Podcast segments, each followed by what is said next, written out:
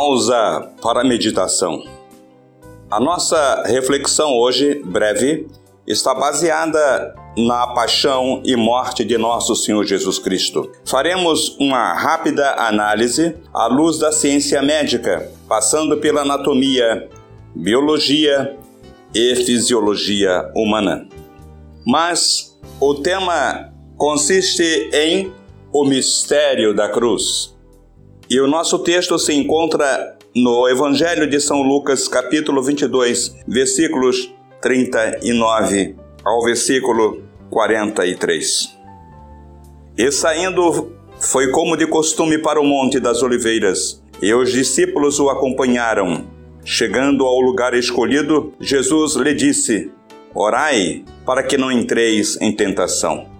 Ele, por sua vez, afastou cerca de um tiro de pedra e de joelhos orava, dizendo: Pai, se queres, passa de mim este cálice. Contudo, não se faça a minha vontade, e sim a tua.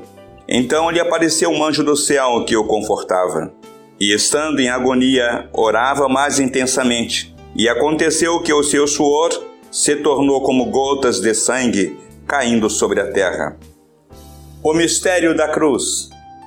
Precisamos compreender o significado da cruz para nós, os cristãos.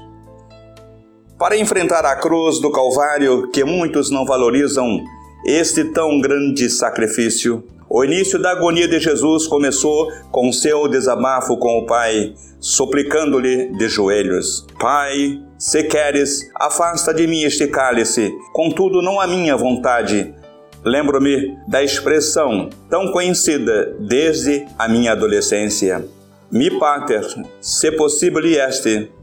Meu pai, se possível for, transiet, transfere, in calix mei, este meu cálice. Fiat voluntas tua, contudo, seja feita a tua vontade.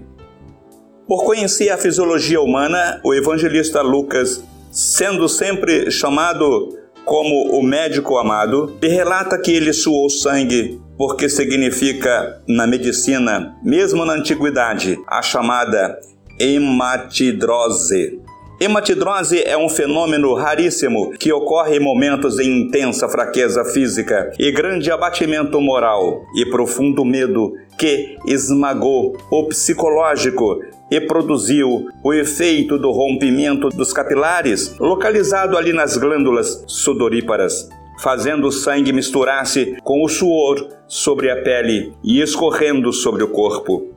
Quem dá clareza desse fato é a medicina chamada psicossomática. E a hematologia como especialidade médica que trata das doenças do sangue.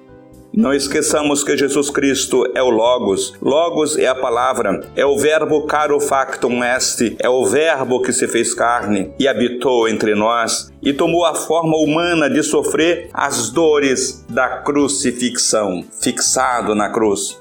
Jesus foi açoitado com chicotes de tiras de couro, em cujas extremidades com bolinhas de chumbo e pequenos ossos. Os carrascos eram dois de diferentes estaturas para atingirem as partes do seu corpo de forma simultânea e provocar intensa dor um de cada lado. Eles golpeiam com chibatadas a pele de Jesus, já alteradas por milhões de microscópicas hemorragias causadas pelo suor do seu sangue.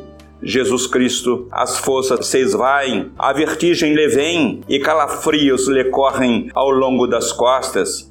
Antes da minha morte, que não sei quando será, coube a mim esta missão de divulgar esta reflexão, cujo conteúdo foi pesquisado por cientistas cristãos, chegando em minhas mãos pelo meu irmão e amigo José Leal abnegável servo de Cristo, que ama e divulga a mensagem da cruz. Ele é católico e certo dia ele me perguntou: Enoque, como vocês, os batistas, interpretam o sentido da cruz? Então eu posso lhe dizer como já disse, que para nós a cruz não simboliza, mas foi na cruz que ali Jesus Cristo de fato deu a sua vida em favor de muitos que nele creem. A cruz, não a cruz de madeira que é vergonha para aquele que nele morresse, mas Jesus, ele assumiu a condição humana de ser condenado, de enfrentar a vergonha pelos nossos pecados.